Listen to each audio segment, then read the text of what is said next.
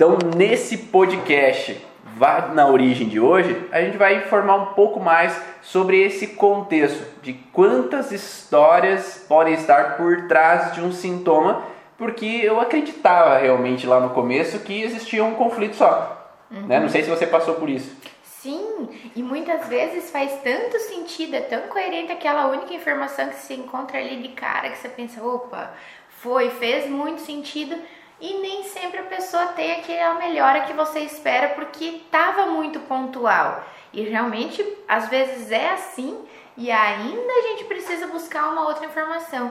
E isso é muito interessante a gente ter consciência também, né, Ivan? Como hoje tu já pensa diferente, eu também já penso diferente de realmente não é só aquilo muitas vezes e ver realmente na evolução do paciente o que mais ele precisa.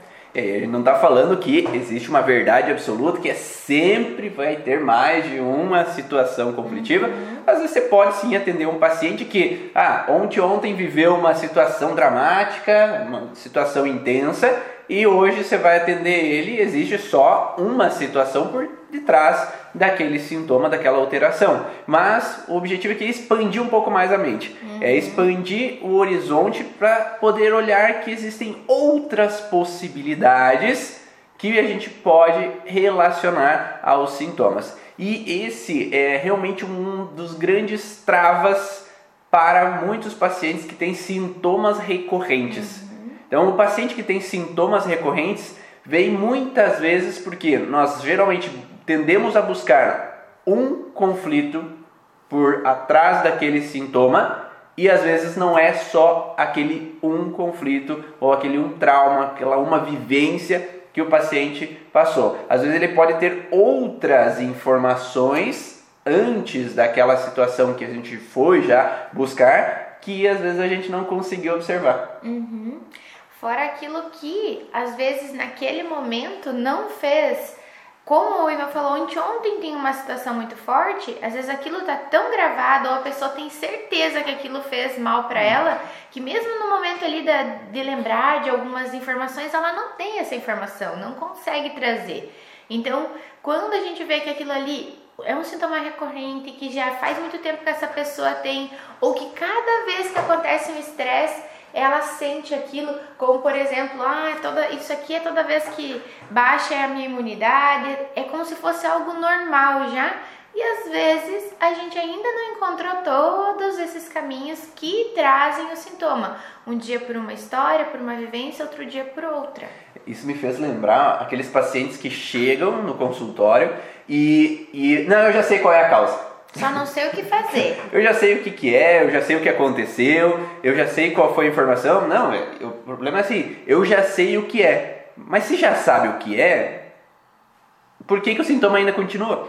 Uhum. Né? Então, se eu já sei o que é, já tem uma tendência de eu já melhorar aquele processo. Daí já é um ponto de interrogação que aparece na minha cabeça. Por quê? Porque se eu já sei o que é, faz com que o paciente já possa tomar os passos para evoluir numa melhora. Então já me faz pensar que talvez não é aquilo, né? Pode ser? Pode, pode ser aquilo que está gerando aquele sintoma, aquela alteração.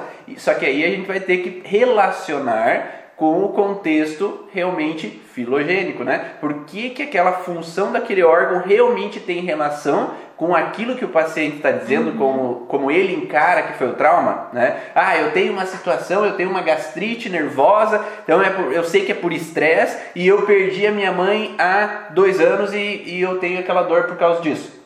Tá, mas perda não tem a ver com a alteração no estômago. Então já faz dar um ponto de interrogação na cabeça para quem estuda a origem emocional dos sintomas que não faz muito sentido. Pode ter outra coisa relacionada? Então, às vezes, sim, porque se aquela pessoa acredita que a perda foi o padrão conflitivo, ela não vai solucionar, ela vai ficar pendente com aquele sintoma recorrente na vida dela. Agora, se pode ter sido na mesma época, pode ter sido devido à morte da mãe, que levou uma briga por herança. Uhum. E aí eu tive uma contrariedade de gesta com meus irmãos, porque eles quiseram mais, tomaram mais o dinheiro lá, e eu fiquei contrariado ou contrariada com aquela situação. Então, se eu consigo olhar para a função do órgão e remeter ao sentimento específico que ele traz, a gente consegue direcionar mais precisamente no que aconteceu. Então nós precisamos saber também que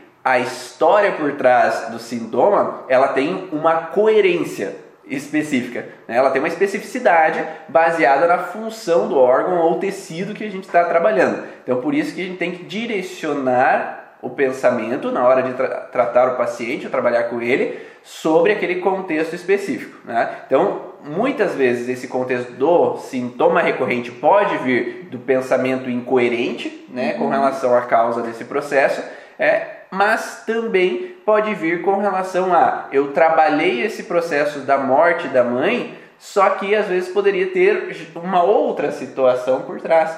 Né? Então ah, o conflito realmente tinha a ver com a morte da mãe. Uhum. Só que às vezes essa pessoa poderia ter uma outra informação anterior à morte da mãe que tinha já pego aquela pessoa já de alteração. Então aquele sintoma pode ter aparecido depois, mas poderia ter uma outra situação prévia. Né? E na verdade, Neiva, como a gente tem a tendência, ou a gente acreditou muito tempo, a maioria das pessoas entendem que é uma tristeza muito grande que ocasiona o estresse ou é algo muito forte, algo que me deixou com muita raiva, a intensidade da situação é o que nos leva a estar estressados, a, a ganhar um trauma, digamos assim. Então, a pior situação que eu vivi naquela época foi a morte da mãe. E acaba relacionando com aquela situação que talvez tenha a ver o momento ou em relação à morte da mãe aconteceram as contrariedades que levaram ao problema do estômago nesse exemplo. Então, isso é importante a gente ter a coerência e, e pensar tudo bem, ele pode até ter trazido uma informação muito importante. Meu estresse foi lá na morte da minha mãe. Mas o que, que é que levou a esse estômago estar fragilizado? Ou as enxaquecas que essa pessoa pode ter começado a ter naquele momento? A labirintite daquele momento? Ou então um problema lá na menstruação daquela mulher? Aí sim a gente vai conseguir ver o que realmente da morte da mãe ou daquele período ela viveu que está impactando e trazendo sintoma verdadeiramente. E aí, quando nós falamos nesse contexto de sintomas recorrentes, né, é, eles entram numa, numa, numa informação que nós temos diferentes contextos que podem ser atribuídos a esse sintoma recorrente ou mais de um conflito desencadeando aquele sintoma. E um primeiro que a gente selecionou aqui é o contexto de que às vezes o paciente ele pode ter uma fragilidade emocional, né? Então, por exemplo, ah, quando eu era criança, eu tinha muitas situações assim de ter medo de errar. Uhum. E o ter medo de errar fazia com que eu ficasse assim, bah, eu vou para esquerda, eu vou para direita, faço isso, faço aquilo, mas se eu fizer isso, eu vou ser criticado, se eu fizer aquilo, é, vai acontecer tal coisa. Então é como se eu tivesse que estar sempre cuidando com o passo que eu vou dar. E esse contexto de ter preocupações com a direção que eu vou tomar geram fragilidades na articulação, nos ligamentos do tornozelo. Então deixa uma propensão a uma fragilidade, uma degradação daquele tecido da, dos ligamentos do tornozelo. E aí o, esse trauma emocional ele pode gerar, então, ou de, deixar uma propensão a um trauma físico. Né? Então nós podemos pensar aqui traumas físicos, né? então falando de quantos traumas podem estar por trás do sintoma, nós podemos ter um trauma físico que rompeu ligamentos do tornozelo, vindos de uma fragilidade já de um trauma emocional. Né? E esse trauma emocional ele deixou uma propensão a ter um sintoma físico. Então, nesse caso, além de olhar qual é a propensão que levou a esse trauma físico, é diferente às vezes de um processo assim, ah, eu tenho, eu estava descendo a escada, de repente meu pé virou. Eu estava andando na rua, de repente meu pé virou. Agora é diferente do que eu pisei num buraco e virei o pé, ou eu estava jogando futebol e alguém é, teve um chegou, teve um trauma físico mesmo de uma batida violenta ali e que lesou o tornozelo. Mas nós podemos pensar que uma pessoa que se lesa sozinha que promove um processo às vezes que não faria sentido ter aquela lesão, né? Mas que desencadeou uma lesão, teve um trauma físico, é claro que vai precisar trabalhar o trauma físico, vai precisar ir na fisioterapia, vai precisar tomar um anti-inflamatório lá, um analgésico para aliviar a dor durante aquele momento de inflamação, né? Um momento inflamatório de ruptura de ligamentos, talvez uma necessidade, às vezes você tem uma lesão, é, uma reconstrução ou mesmo um processo é, de trauma, de fratura numa parte óssea, vai precisar fazer o tratamento fisioterapêutico, né, o tratamento médico, para que tenha uma melhora daquele quadro devido ao trauma físico.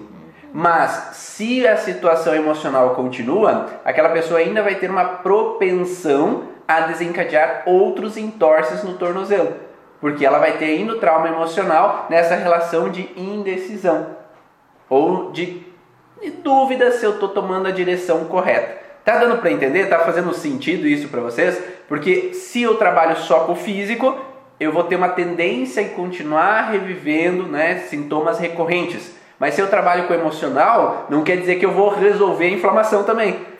Né? Então eu vou ter que mexer com o emocional para aliviar, evitar com que esses sintomas recorrentes persistam, mas também vou ter que fazer aquele atendimento médico, fisioterapêutico, né, para aliviar aquele sintoma. Por isso que nós falamos que a origem emocional dos sintomas é um tratamento complementar, né? Algumas pessoas me perguntaram: ah, é, vocês falam que é uma, o estudo é uma panaceia que vai mudar a realidade da medicina? Não, né? Eu não falo isso. Né? Algumas pessoas podem falar que as leis biológicas vêm desse contexto, mas aqui não. Né? Nós falamos que nós temos um estudo complementar, que nós vamos agregar informações para que possamos auxiliar o paciente a ter uma melhora do quadro e do sintoma dele.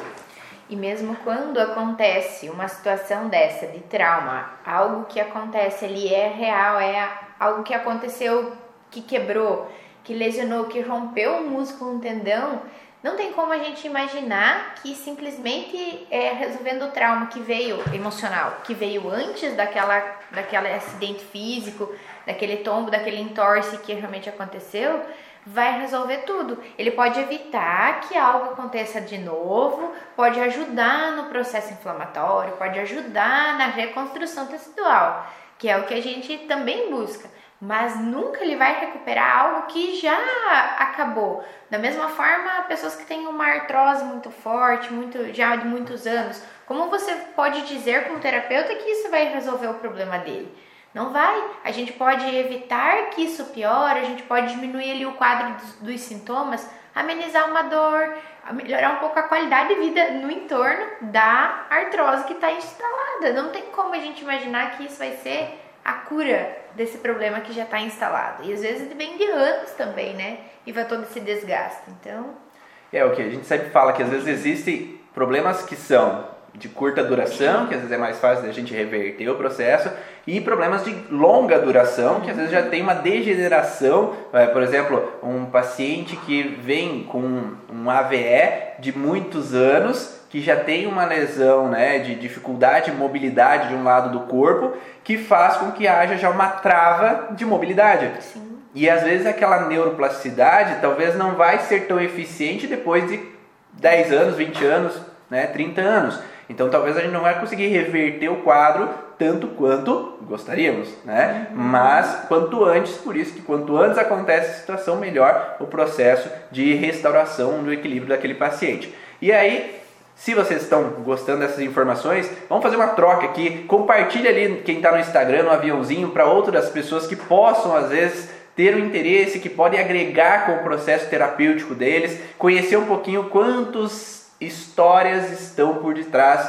do sintoma dos seus pacientes, para que eles também possam auxiliar mais e mais pessoas a saírem daquele sintoma e integrar essas informações para que eles possam então sair daquele processo e melhorar ah, o sintoma deles. Então nós falamos que o contexto emocional ele pode deixar uma fragilidade, uma propensão a um sintoma físico, né? Por um trauma físico. Mas também uma situação emocional pode, então, um trauma emocional pode deixar uma fragilidade para um trauma tóxico.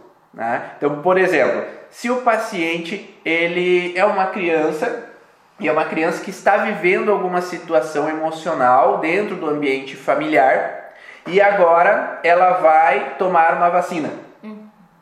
Né? E agora ela vai tomar uma vacina e dentro dessa vacina, após ela vai ter febre, vai ter sintomas, vai ter dores, vai ter alterações fisicamente. Por que, que isso pode acontecer? Porque essa fragilidade emocional que estava presente gerou uma propensão a ter um campo ou um terreno propenso para que haja uma alteração. Né? E aquela toxina, aquele produto que está dentro da vacina poderia então estar propenso a ir a esse local do terreno fragilizado e deixar uma propensão, uma alteração muito mais importante ali naquele local. Então nós podemos ter um processo de que há uma vivência emocional, deixando uma fragilidade no terreno para com que o sintoma seja é, colocado numa toxina. Né? Então, se eu tomo algo, ou se eu utilizo às vezes uma vacina, ou se algum medicamento pode desencadear uma gastrite. Né? Então, muitas vezes o que eu vejo nos pacientes é que o sintoma é, o, o, medicamento né, tem um sintoma contralateral, né? Quando toma um medicamento, ele tem aquele sintoma residual posterior. Aquele sintoma muitas vezes tem a ver com o conflito pendente que o paciente está vivendo. E não necessariamente esse conflito pendente tem a ver com o, o sintoma que ele está tomando medicamento. Então, ele pode estar tá tomando medicamento com uma dor no joelho. Só que se ele tem uma contrariedade indigesta pendente, o, o medicamento ele é simpático tônico. Então ele vai estimular todos os órgãos que têm uma fragilidade simpático-tônica e vai dar uma propensão a desencadear o sintoma. Ou até mesmo quando o remédio tem uma reação de alergia na pele, por exemplo. Um dia eu tive uma paciente que ela estava tratando com um medicamento e após um dia lá por um problema que ela tinha no corpo lá. Mas no momento em momento X ela começou a desencadear uma alergia de pele muito forte, que começou a inchar, sair manchas por todo o corpo. E o farmacêutico falou para ela: esse remédio te deu reação, mas lá depois do sétimo, oitavo dia daquele medicamento. E quando a gente vai olhar para isso, ela realmente existia uma fragilidade para que ela se intoxicasse com o medicamento a partir de um período, de uma situação que ela viveu. Então aquilo ali já estava eu pedi para que ela fizesse uma outra terapia, que ela fosse buscar uma, uma terapia que realmente deixasse ela mais livre dessas toxinas, que ela buscasse um, um, equilíbrio no corpo dela. E quando ela buscou outro terapeuta, ele também falou que existia uma intoxicação daquele medicamento, sim, mas que ela tinha uma, uma dificuldade de síntese no fígado. Então, quando ela tratou aquilo, aí sim a gente pôde regredir aquelas, aquela alergia de pele que ela veio tratar comigo depois de um problema prévio. A gente começa a olhar lá de trás. Por que, que eu tomei esse medicamento? Qual foi o trauma? Qual foi a situação que levou ela a ter o problema lá? Para ela tomar o medicamento, depois reagir com a alergia e depois ainda ajudar o corpo dela a realmente jogar aquilo ali para fora, aquele final que ainda existia do medicamento contrariando o corpo dela. Então a gente precisa pensar que às vezes existem outros caminhos e nessa questão do tóxico, nem sempre é só o remédio que é o culpado. Ele fez sete dias, ele fez bem para ela. Por que, que no oitavo dia ela começou a ter algo muito, muito reativo, né? Então isso faz com que a gente possa perceber que nós vamos às vezes precisar trabalhar a intoxicação e vamos precisar trabalhar também a parte emocional que estava por detrás. Então são dois processos diferentes que talvez precisam ser olhados. E às vezes, se eu não tenho ferramentas para trabalhar a intoxicação, eu vou ter que indicar para uma pessoa que saiba. Se eu não tenho ferramentas para trabalhar com o físico, eu vou ter que indicar para um fisioterapeuta, por exemplo, que saiba trabalhar com a parte física e aí restaure essa funcionalidade desse paciente. Então, ah, tem um sintoma crônico de fibromialgia, de lúpus, de alterações com dores, né, sei lá, artrite reumatoide, que ele tem uma, uma alteração intensa durante anos. Claro que o tratamento conjunto é muito mais eficiente, às vezes, do que um tratamento solo, né? Então, se eu posso permitir com que essa pessoa vá, então, às vezes, há um fisioterapeuta que vai numa osteopatia, que trabalha essa parte física, de restabelecer lá na prática neurosensorial, né, na posturologia, o equilíbrio postural que possa estar gerando estímulos errados e alterando, às vezes, é, a postura, alterando a funcionalidade de alguns tecidos, você vai equilibrar aquela pessoa fisicamente e equilibrar aquela pessoa emocionalmente. Uhum. É trabalhar sobre a fonte emocional e trabalhar sobre a fonte física para que se restabeleça equilíbrio. É, nós falamos que o curso Origens é um curso Origens emocional. Nós não vamos ensinar a tratar o físico, não vamos ensinar a tratar o tóxico, não vamos ensinar a tratar o espiritual mas você tem uma base de entendimento sobre o que acontece no contexto emocional que pode deixar uma propensão e sim, nós não somos capazes de tratar todas as coisas. E isso que é interessante, que a gente pode direcionar para outros profissionais porque todos precisamos trabalhar. Então, vamos direcionar para outras pessoas que podem ser mais eficientes com relação àquilo. O problema geralmente é quando a gente quer abraçar o mundo e não faz nada direito. Quando a gente consegue ser mais específico e ter mais conteúdo de qualidade para exercer, então ir a fundo no paciente com relação àquilo, a gente consegue então modificar aquele processo. Senão, se a gente faz meia boca aqui, meia boca ali, a gente não resolve nada. A gente fica tudo meio meio. Né? E, e o na resultado... verdade, o nosso objetivo é o paciente, né? Então, assim, se eu for com essa cabeça que eu vou resolver tudo e eu não resolver tudo, eu não estou fazendo tudo que eu posso pelaquela pessoa. Porque se eu conheço que o Ivan tem alguma outra técnica, que eu posso pedir para ele vá, que vá na acupuntura, que ele vá numa osteopatia, que ele vá numa PNL, eu tenho essa responsabilidade também de olhar para ele e dizer, a minha parte, a parte emocional, ela precisa desse aporte do outro profissional, uhum. porque o nosso objetivo sempre vai ser olhar para essa pessoa, para esse indivíduo que está ali te buscando. Então, se eu preciso olhar para essa parte emocional, com certeza. E se eu preciso indicar ele para uma outra terapia, para um outro profissional, é a nossa parte também conhecer um pouquinho para que a gente possa destinar ele a um caminho de cura, de melhora muito mais rápida. E talvez ele volte toda vez ali com você para que realmente você dê o primeiro passo e encaminhe novamente, ou para que na próxima vez talvez seja mais rápido de a gente uhum. melhorar o sintoma dele. E conta isso, você que está assistindo, faz sentido essa situação de que quando você indica para alguém que resolva o sintoma, o paciente tende a voltar para você ou indicar pessoas para você porque você vai direcionar pelo menos?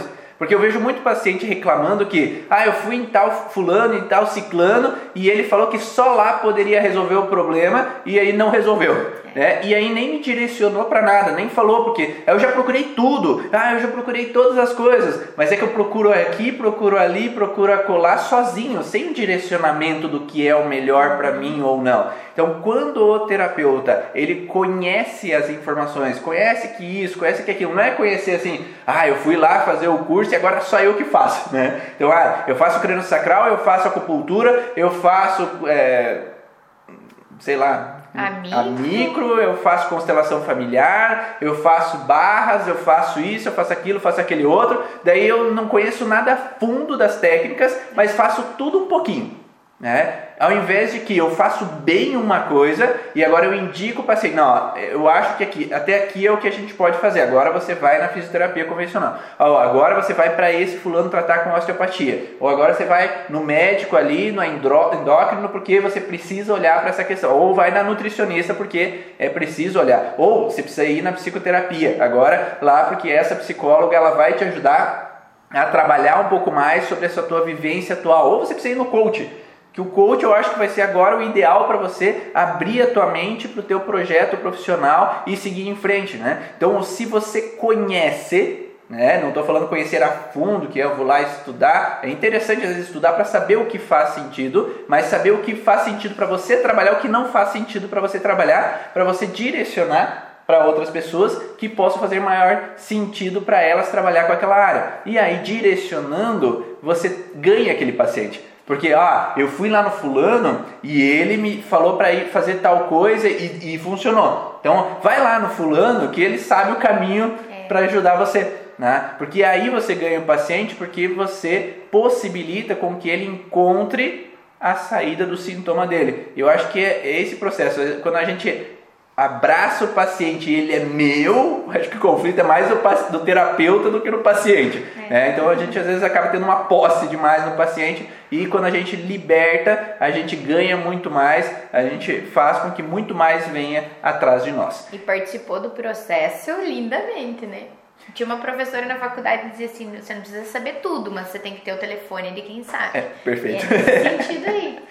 Então falamos do trauma emocional que leva ao trauma físico, trauma emocional que pode levar ao trauma tóxico, né? E também o, o contrário é verdade, né? Sim. O trauma físico pode levar a um trauma emocional, porque uma pessoa que tem um politraumatismo, né? Ela vai ficar acamada e vai levar uma frustração emocional de eu estar acamado e não poder trabalhar, estou acamado e não como é que vai ser as minhas finanças, eu estou acamado, né? então, ou outras questões que podem gerar uma dificuldade profissional, né? e o trauma tóxico também pode levar a um trauma emocional. Então eu me intoxico, eu passo mal, eu vomito, vou para o hospital e aí faço uma lavagem e tudo mais, e aí eu fico com medo de morrer.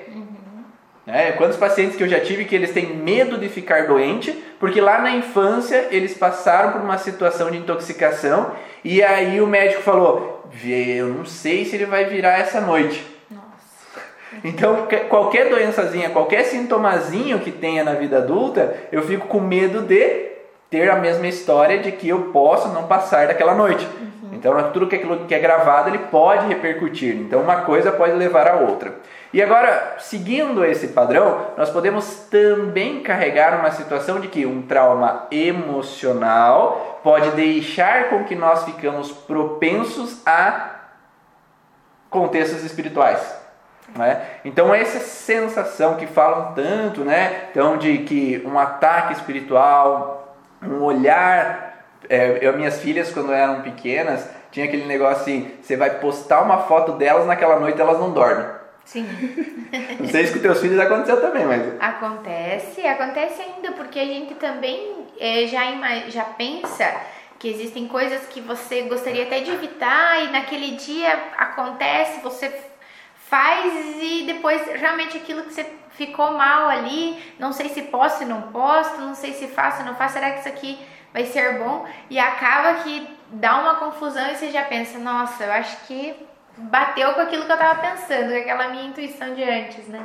E ali nós podemos ter situações, né? Eu, eu atendo vários pacientes que também trazem um contexto no, na relação espiritual, né? É, e que foi propenso àquele processo devido a um conflito emocional. Então, por exemplo, Dentro do curso de origem a gente fala sobre conflitos, né, constelação cerebral, né, constelação esquizofrênica cerebral, que não é a constelação familiar, né, diferencia isso daí. Então, dentro das leis biológicas, o Hammer coloca essa relação de que há conflitos visuais que geram propensão ao paciente ver coisas. Né? Então, ou seja, aquela fragilidade do medo na nuca do paciente, ele pode deixar uma propensão a ele ver vultos, né? Ou fragilidades do ouvido, que ele possa ouvir coisas uhum. e aí faz uma coisa levar a outra, né? Então eu tenho um conflito emocional, ou duplo conflito emocional, para que eu tenha esse processo, então, um pouco de ver ou ouvir coisas. Então tenho uma, no mínimo dois conflitos emocionais que deixam uma propensão a eu ver ou ouvir coisas. E aí quando eu vejo vulto ou quando eu ouço vozes, eu entro num padrão de que eu reativo a frustração. Uhum. Então, o fato do contexto espiritual reativar no contexto físico. Ah, Ivan, mas será que existe isso? Eu não sei, mas se não existisse, não precisaria ter padres que são, né?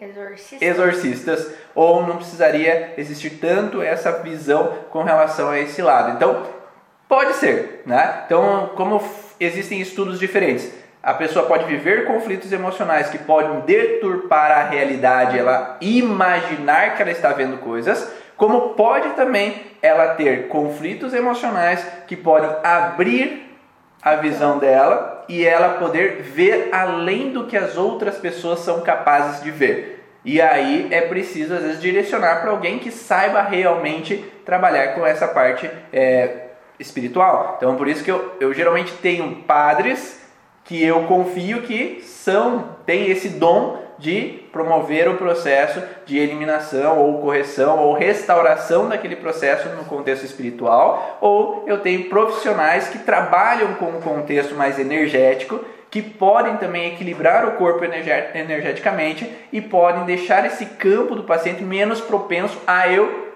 ver ou eu ouvir ou eu sentir as situações externas. É, e é nesse contexto, como a gente falou, existe o emocional e existem essas outras possibilidades que por mais que às vezes você não encontra tanto ou você não acredita, mas que chegou um ponto que o teu paciente não melhorou mais, abre a sua visão para que ele vá até alguém que ele consiga dar essa possibilidade. É importante a gente ter conhecimento, né?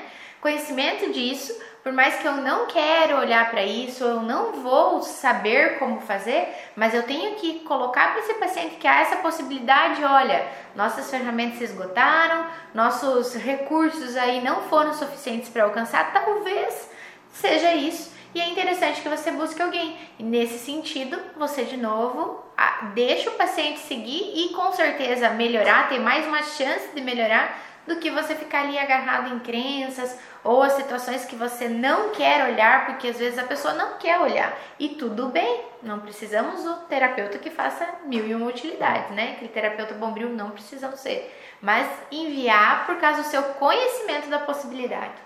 E essa possibilidade ela pode vir desde o contexto assim, por exemplo, ah, o pai teve um relacionamento antes da minha mãe, né, da mãe do paciente, então o pai teve um relacionamento antes da mãe do paciente, só que o pai terminou esse relacionamento no altar quase, noivo para ficar com a minha mãe. Então houve uma mulher que sofreu com relação a esse contexto desse casamento. Então ela pode ter vivido uma situação tão grande de frustração que pode às vezes gerar uma visão para aquelas pessoas, não às vezes pela frustração dela, pelo abandono, pelo contexto de frustração que foi vivido, por esse, essa quebra de relacionamento ter sido vivida de uma forma dramática para ela. Uhum. Então, às vezes, esse contexto dela pode, às vezes, reativar ali. Ou, por exemplo, quando a gente encontra pacientes que é, o pai assassinou alguém. Né? Então nós temos um contexto de uma morte que pode às vezes influenciar a vivência dos descendentes. Isso. Ou eu, eu fui, eu, é, eu tive um desejo de comprar um sítio e ao comprar esse sítio eu comprei de alguém que estava em briga de herança. E aí os outros irmãos não aceitaram que aquele sítio foi dado a essa pessoa, ou foi vendido a essa pessoa. E aí nós podemos pensar que aquele sítio às vezes não flui, parece que aquela fazenda não, ah, não vinga, parece que tem sempre bicho naquela fazenda, tem sempre coisas, e aquelas pessoas sempre passam por alterações ou situações. Então, isso eu encontro às vezes nos pacientes e indico para alguém. Então, aqui em Pato Branco mesmo tinha um frei que era exorcista e ele era famoso do fato de ir para as fazendas e dar uma benção e aqueles, a, a, praga que tinha naquelas fazendas sumia. Né? Então, o objetivo é você conhecer alguém que você possa direcionar para esse contexto. Né? É, ou, por exemplo, aqui na nossa região, ah, mais ou menos em 1957, teve a revolta dos poceiros. Então, houve uma revolta onde muitas pessoas invadiam é, terrenos, né, terras, e essas terras, ao ocorrer essas invasões, ocorriam mortes. Então havia assassinato, havia estupro, haviam várias violências que aconteciam. Então essa energia dessa situação ela também ficava instalada nesse local. Então nós não podemos dizer que ah, pode ser o conflito emocional hereditário desses ancestrais que possa ter deixado essa propensão, mas talvez houveram também questões no contexto mais no vínculo espiritualizado. Isso, porque a gente fala tanto em energia do ambiente, não tem aquela coisa, nossa, esse clima hoje não tá legal, esse ambiente aqui tá pesado. A gente já tem isso conosco. A gente às vezes não sabe se isso vem da herança então das vivências das pessoas que realmente viveram ou se realmente aquele ambiente ficou impregnado com toda a violência, com toda a agressividade, com tudo aquilo que ela passou.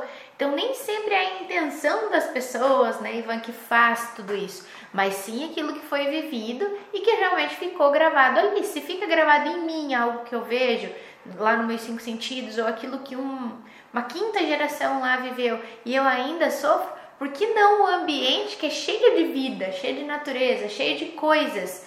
que às vezes até uma própria coisa inanimada não consegue se limpar, não consegue reclamar que está aqui pesada, que está aqui com dificuldade, por que não ela também com essas energias ruins? Uhum. Então a gente precisa olhar para isso também. A Cris coloca: esse contexto de ser trocada por outra, a filha desse casal se sente feia, com baixa estima, pode ter relação? Pode, pode sim, porque é, muito se fala, Vera Boing falam bastante desse contexto, né, das constelações familiares, que às vezes aquela mulher, ela honra aquela mulher que sofreu. Uhum. Não, aquela mulher que sofreu, ela traz para esse casal uma honra dessa filha por aquela mulher que sofreu, porque precisou aquela mulher sofrer para que eu pudesse estar aqui.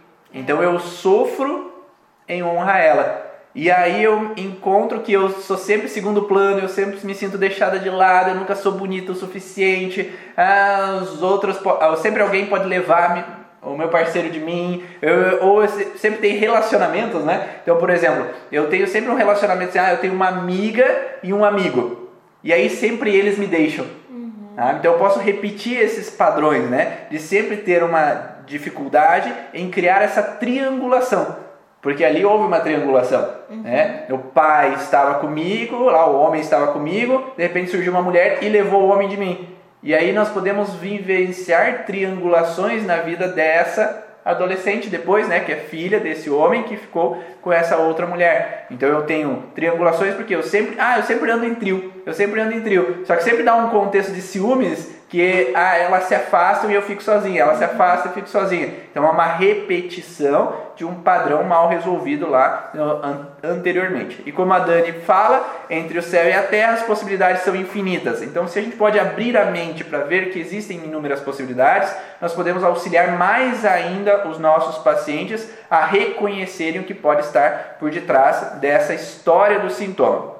Falamos então que o sintoma emocional pode deixar uma propensão a um sintoma físico, um sintoma emocional pode deixar um terreno para uma intoxicação e um sintoma emocional pode ah, deixar uma propensão a um sintoma também num contexto vindo do espiritual, ou vice-versa. O contexto espiritual pode deixar uma propensão a uma emoção, ou o contexto, o contexto tóxico pode deixar uma propensão a uma emoção, e o contexto traumático pode levar a uma emoção, um trauma emocional também. Então, por isso que a gente tem que olhar o que pode estar de detrás dessa situação. E os sintomas recorrentes, eles também podem vir do contexto de que pode haver um ambiente onde eu vivo conflitos o tempo inteiro. Isso. Eu, eu atendi já uma mulher que tinha fibromialgia, que o conflito principal dela é estar sempre entre o esposo e o filho. Então o esposo e o filho brigam, o esposo e o filho brigam, o esposo e o filho brigam, então é um trauma atrás do outro.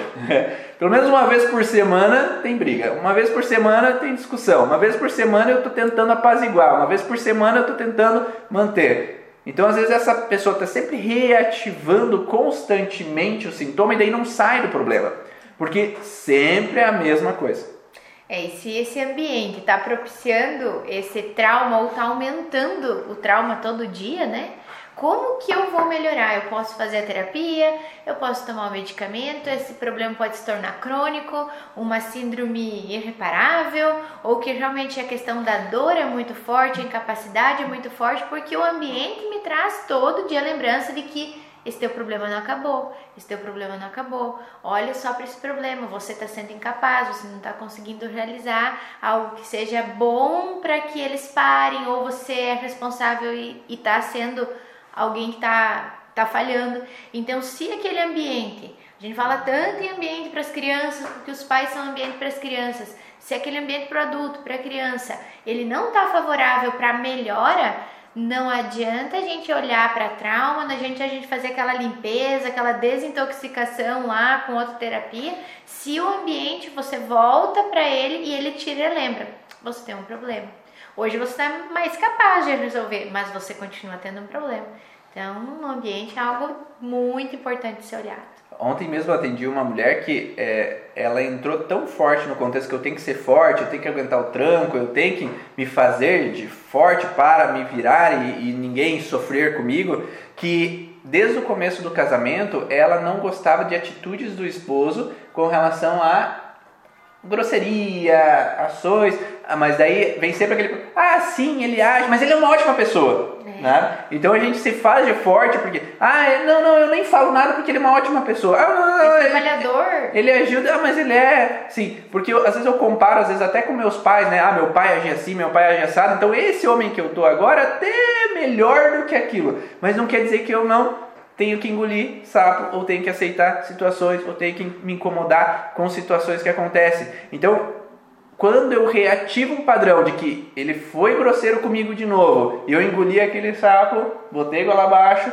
não gostei daquela situação, mas eu tenho que aguentar o tranco, segurar a M, não posso evacuar a M lá, eu posso ter alterações de intestino. Então essa mulher vinha com alterações de intestino há anos, por quê? Eu não posso evacuar a merda. Eu não posso expressar aquilo que está acontecendo. Eu não posso dizer aquilo que eu quero. É melhor eu ficar quieto para manter a harmonia da família. É melhor ficar quieto. E aí entra um outro padrão, né? Porque eu engulo o sapo e esse é o primeiro trauma. Eu tenho que me submeter, aguentar o tranco. É o primeiro trauma. Por quê? Porque eu tenho um trauma anterior. Eu tenho que manter a família em harmonia. Eu tenho que manter todo mundo bem. Então, às vezes, eu posso ter uma coisa que leva a outra. Então, se eu só trabalhar o problema do paciente com relação ao intestino, de que eu, ah, com quem que você não consegue falar, com quem que você não consegue expressar, com quem que você não consegue botar para fora a tua mágoa, a tua frustração. Ah, é, ah, não sei, não sei, não sei. Ah, será que não é com o teu esposo? Ah, ele fala algumas coisas. Então, faz uma carta terapêutica para o teu esposo para expressar tudo que você gostaria. Daí a pessoa faz, só começa a se culpar. Ou vai no terapeuta, o terapeuta fala: Ó, oh, você tem que retrucar mais, você tem que falar mais. Aí você resolve o problema do intestino, mas aí tu tem outro problema que é eu me sentir culpada porque eu falei, mas eu me sinto culpado, mas eu estou falando porque o terapeuta falou para fazer, uhum. né? Porque daí eu não trabalhei o conflito primário que leva essa pessoa a ter que aceitar essas situações que é a sensação de ter que manter a família unida, eu tenho que manter tudo íntegro, eu tenho que coordenar todo mundo e proteger todo mundo. Né? Então eu preciso às vezes mexer com esse processo para que essa pessoa possa sentir que ela faz o melhor que pode. Né? Ela faz o melhor que ela pode perante as situações e não além do que pode. Né? É ela tem um limite. Conta aí pra gente, faz sentido aí para eu saber que vocês estão aí, tá? Então conta aí quem está no, no, YouTube, quem está no Facebook, quem está é, no Instagram ou quem está assistindo depois. Fala aí se está fazendo sentido essas informações para saber se está sendo coerente com o que vocês veem na prática. E nessa questão, né, como você fala, ah, ela já tem um problema de intestino, ela já tem uma dificuldade ali de, de mostrar a fraqueza dela, tem que estar tá sempre tudo bem. Talvez da onde veio essa necessidade de fortaleza, de manter essa família unida dessa mulher? Se a gente vai olhar, a gente tem um padrão igualzinho na mãe ou igualzinho na avó.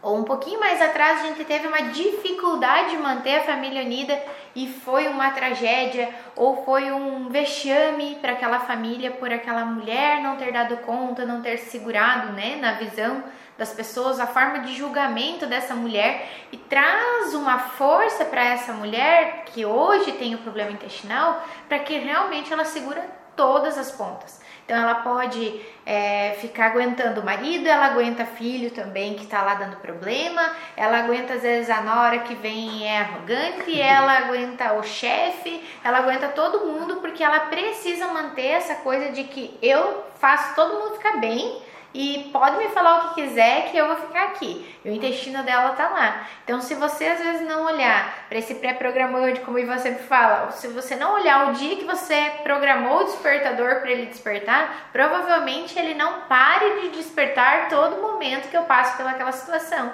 Então, às vezes tem aquilo que ela vive, mas tem aquilo que ela vive com o marido, aí tem o porquê que ela precisa se submeter ao marido, tem o porquê ela precisa manter um trabalho bom mesmo que lá todo mundo desvalorize ela, tem a história lá da avó que teve a situação, tem a da outra que foi a, a falha do, do sistema. Então, tudo isso a gente precisa olhar para que o sintoma seja realmente zerado ou bem melhorado.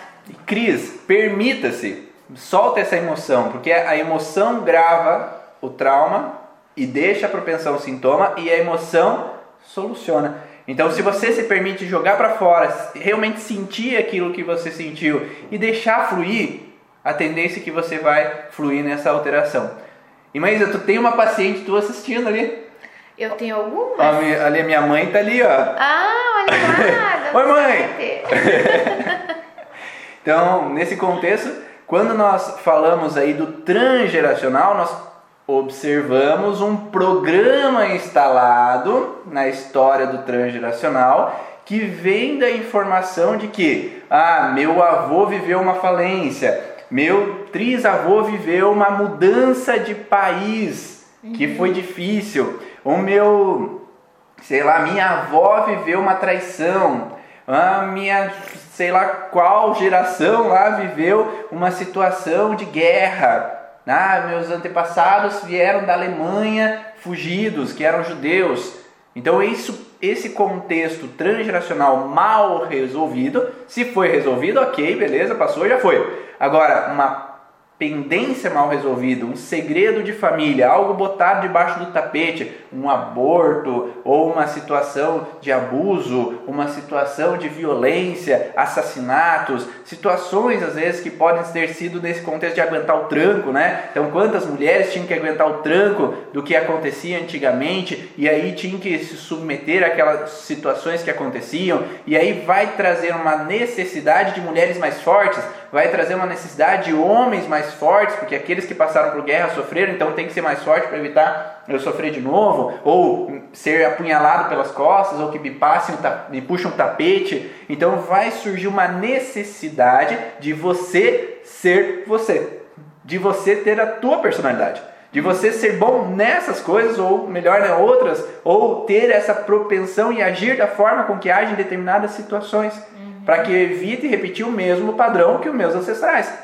Por isso que fala, tu é igual a tua avó, ou tu é igual a tua mãe, né? É, é, é, não, pé de laranja não dá maçã, né? Então você age igual, fulano. Porque se enquanto aquela pendência transgeracional não está bem olhada, observada e alterada, você entra numa propensão de sempre reativar. Então, se você tem um desencadeador agora, ah, aos 20 anos de idade eu desencadeei o sintoma devido a uma situação emocional, porque essa mulher, por exemplo, viveu uma situação de traição com o parceiro.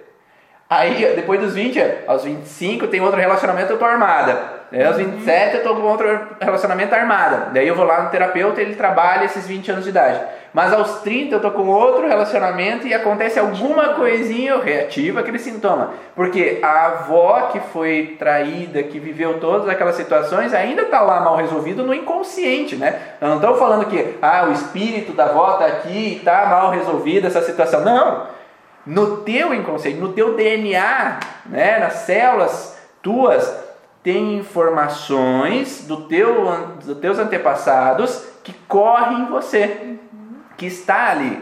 E essas informações, elas estão ali para te proteger, não é por mal. Né? Elas estão ali porque é para o teu cérebro tentar evoluir. É, é como no mundo animal. Então, se o animal saiu da água para o meio terrestre, ele precisou de uma camada de pele mais grossa, porque tem sol, o sol bate e eu vou me desnutrir. Uhum. Então eu precisei evoluir para ter uma pele mais forte. Ah, agora eu precisei viver em grupo, em comunidade. Então eu precisei evoluir a linguagem para que eu possa falar e vocês me entenderem. Ah, então eu precisei ter uma evolução. E no nosso contexto transgeracional, da mesma forma, precisamos ter uma evolução de sobrevivência. Eu precisei falar para sobreviver, eu precisei ter uma pele mais grossa para sobreviver. Então, se o meu avô viveu uma situação, se a minha avó, se a minha bisavó viveu uma situação, ela vai tentar agir de uma maneira melhor para sobreviver e não repetir a história. Uhum. Então, isso é passado transgeracional para com que eu possa me proteger caso isso possa acontecer de novo. Por isso eu reajo instintivamente e não psicologicamente. Então eu não penso para reagir, eu ajo. E muitas vezes me arrependo, muitas vezes não gosto do comportamento que eu tenho, tanto que às vezes a pessoa chega com um sintoma que não é uma dor, não é um problema lá médico, mas é um problema que ela diz: "Olha, eu tô muito assim com as pessoas, eu tô reagindo muito explosivo". Ela sabe que aquilo incomoda, ela não quer ter, mas ela não controla. Então a gente precisa olhar para isso, que talvez não é aquilo que está tão na cara ou como, quando. Existe assim, olha, eu tenho um problema em relacionamento, vim tratar isso, mas eu fui traída dois anos atrás. Ali a pessoa já tem consciência que ela está armada para o próximo por causa daquela primeira traição. Só que se isso não melhora, por que não pensar que eu já venho armada antes mesmo da primeira traição? Que é nesse caso de a gente olhar para o nosso transgeracional, de olhar para as nossas gerações passadas. Quem que é que deixou essa herança, essa carta, esse bilhete escrito, esse bilhete escrito com amor? Ele te deixou porque ele queria você melhor para a próxima situação. Ele não te deixou ali para te castigar, ele não deixou você com crenças de finanças, não te deixou com carências aí, com faltas, não te deixou pobre não porque ele queria, mas sim porque ele precisava fazer com que você revisse algumas situações ou vivesse novamente de uma forma melhor, você evoluído, você melhor. E nem sempre isso funciona para nós na nossa vida ou conscientemente é aquilo que a gente quer viver. Por isso precisamos olhar aquilo que está me incomodando, vai ver, porque talvez não é só aquilo que você diz, ah, mas isso aconteceu comigo. Realmente eu tô me estressando com o, o esposo, realmente meu filho tá me afrontando demais. Às vezes não é aquele filho que simplesmente quer te afrontar. Ele pode estar te trazendo informações para você ser melhor, ou realmente a carga para ele não tá fácil também. Então, o que é que ele precisa falar que ele tem que estar tá sempre agindo com grosseria? Por que ele está te afrontando? Porque ele está sendo mal educado contigo? Quem educou não foi você? Ele foi mal educado. Então, vamos olhar. Talvez precisa olhar um pouquinho antes do que aquilo que você vê hoje. E sem culpa. Sem porque culpa. às vezes a gente traz uma ação inconsciente com relação aos filhos que não é porque a gente quis ter mas porque a gente recebeu uma informação e uma fragilidade transgeracional que faz com que eu haja por impulso em alguns momentos, que faça eu brigar em alguns momentos, que eu faça eu não conseguir dar aquele abraço de amor em alguns momentos, que eu não consiga ser afetivo em alguns momentos. Tá? E isso às vezes vem de uma propensão, de uma fragilidade. E aí entra o padrão que eu sempre falo: é, o que, que vem primeiro, o ovo ou a galinha? Exatamente. Né? Porque mesmo naquele contexto de traição, Será que foi a traição que começou e eu fiquei irritada com o meu parceiro ou com a minha parceira? Porque a traição pode vir dos dois lados, né? Ou será que eu já estava afastando aquela pessoa e fez com que ela buscasse alguém que revalorizasse ela pela minha rejeição que eu estava tendo com aquela pessoa? Como se eu quisesse que isso acontecesse inconscientemente, é. né? Então é, eu atendi, eu acho que vários pacientes, mas é, ontem eu atendi um paciente que foi exatamente o contexto assim, de que quando ele tinha 9 anos de idade, o, a mãe dele traiu o pai e ele foi e, a mãe foi embora.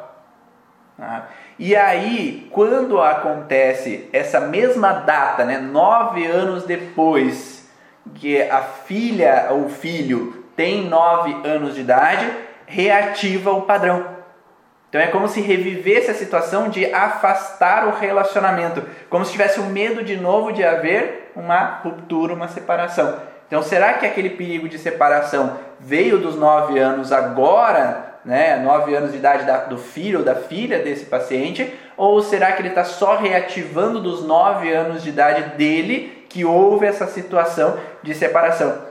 Ah, então a gente às vezes reativa em datas a informação e quando a gente conhece esses ciclos celulares memorizados que a gente fala dentro do curso Origens, a gente consegue entender por que, que essa repetição de datas pode acontecer e aí trabalhar realmente na raiz do problema e não simplesmente na consequência. Então de nada adianta olhar para a fruta lá em cima se aqui a raiz ela está carregada de informação de toxina que está levando e a fruta não está produzindo né? Ou o galho lá está ficando seco.